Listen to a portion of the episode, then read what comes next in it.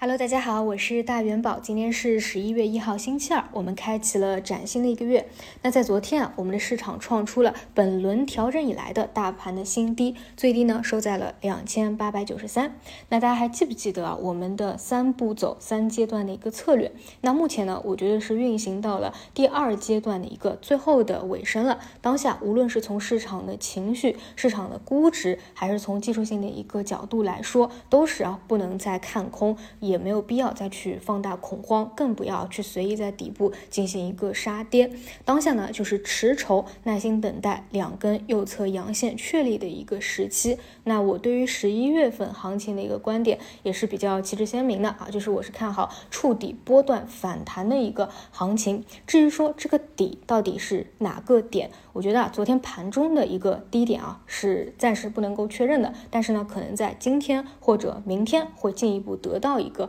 确认啊，如果说今天的盘中再出现一个冰点，那可以去密切的关注一下当时的一个恐慌情绪，以及后续有没有出现右侧拉升的一个情况。总之啊，无论你现在是布局完了，还是说还剩下最后一点没有布局啊，当下其实都是最后的一个阶段了，就没有必要再做恐慌，更多呢是期待后续的一个反弹波段的拉升。那么当下呢，季报也是陆续的披露完毕，而我们也看到了强势股补跌的一个环节。昨天呢，其实还是轮到一些传统的白马股啊，昨天是轮到了地产啊，可能是受到了龙湖的一个影响。那么像龙湖啊，它是。优质稳健民企的典型代表，而吴亚军的一个辞职啊，可能会被市场啊进行一个过度的解读，说，哎，龙湖这么优质的一个企业，是不是也有自身的一个困难了？从而呢联想到啊，这个房地产是不是当下还是有较大的一个困境？以及我们从最新的一个数据也可以看到，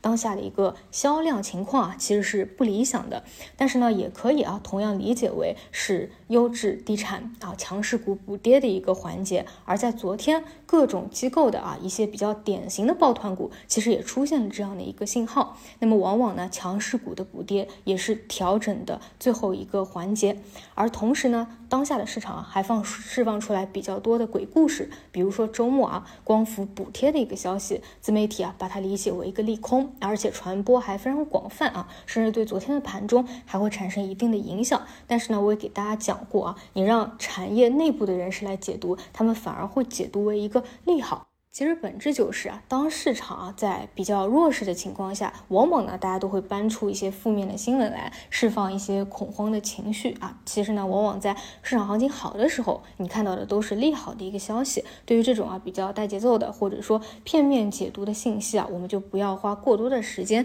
去受到他们的一个干扰了。那么当下的板块来说，还是两大方向。第一块呢是自主可控的方向啊，其中的核心像信创、中药等等。另外一块呢是风光储啊赛道股的一个方向，那么我们分头来看，首先啊信创的方向，其实我在昨天收评的时候有给大家举过例子啊，就是已经到节昨天出现了一个分化了，比如说像顶点软件，它启动的比较早，其实呢这一段时间啊趋势走的是非常强势的，但是在昨天已经出现了放量的一个冲高回落，而且没有任何的一个承接，而同时昨天是其实市场的情绪还是可以的，因为受到，周末政策刺激的一个消息很多啊，智慧政务啊，数字经济啊，都出现了啊二十厘米的一个涨停潮。哎，你会发现，同样呢，有一些网络安全啊，智慧政务啊，都是走强的。那么，如果你去参与这个方向啊，一定要记住一点，就是它更多是偏向于短线资金去打的一个强势的题材方向。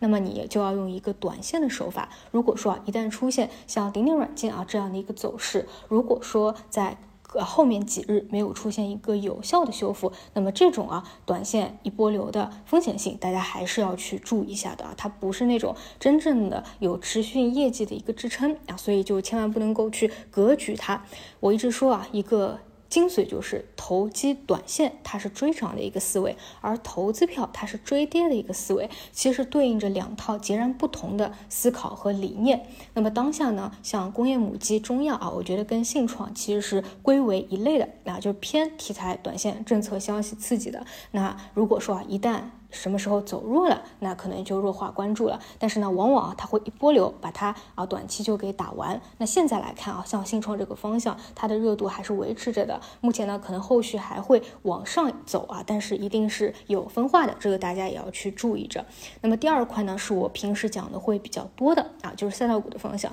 那么赛道趋势股的方向呢，它的思维就不一样了啊，是追跌。对于这一轮有过充分调整的，并且呢有企稳迹象的光伏、风电，依旧保持原来的看法啊，没有变化，都是可以当成机会来把握的。当然，当中的一些细分方向，大家还是要做一个选择。比如说风电啊，上周讲过，像轴承呢，你想让资金去原谅它，可能就会有一定的难度啊。但是像海缆，其实呢没过几天啊，就得到资金的一个原谅，以及有一个明确的修复了，这个就是细分方向的一个差异。除此以外啊，再来带过一下军工半导体。军工半导体呢，跟自主可控的概念啊，相关性会更加的强一点。那么芯片半导体的局部方向，在这一个阶段，它的一个逆势抗跌也是比较明显的。比如说像 Chiplet 的一个概念股啊啊，比如说像碳化硅啊，比如说啊像设备，因为大家记不记得啊，在前一个阶段受到中美的一个影响啊，其实很多设备材料的方向啊是大跌了二十个点到三十个点的。但是啊，截止到昨天。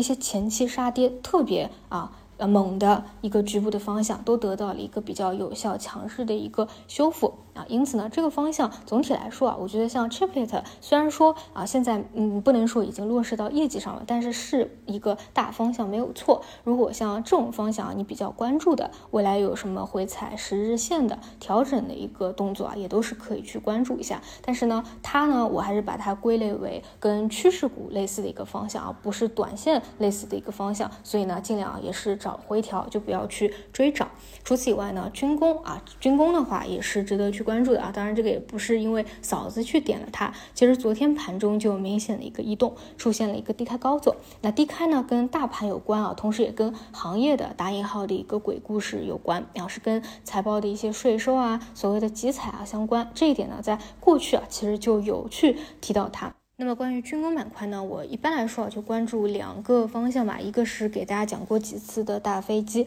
另外一块呢就是上游的材料厂，他们的一个订单的确定性会比较的强一点。那么其中呢最受到机构平时青睐和抱团的就是高温合金这个方向。因此呢，你看高温合金啊，它的一个啊当中的个股不仅仅是没有任何的回调，反而这段时间还是逆势的上涨。但是反而啊，我想说的是，这种没有任何调整的，反而是不建议大家去这。一轮把握机会的，因为相对来说性价比确实会比较低一点啊。虽然它抗跌，代表着资金青睐它，对吧？它的逻辑硬，但是没有给到一个调整的机会，那其实啊也这个性价比也是比较弱的。就像前期给大家讲，如果啊储能的硬挺的方向它丝毫不调整，那其实呢更多啊也是倾向于短期一个套利的机会啊，并不觉得特别的有性价比。除非说啊这两天它调整的比较多了，哎，你本来就看中它，那是可以多去看一下的。总之呢就。是是这样的一个整体思路啊，所以军工半导体的啊一些方向也给大家去讲一下。总体来说呢，当下啊一定是去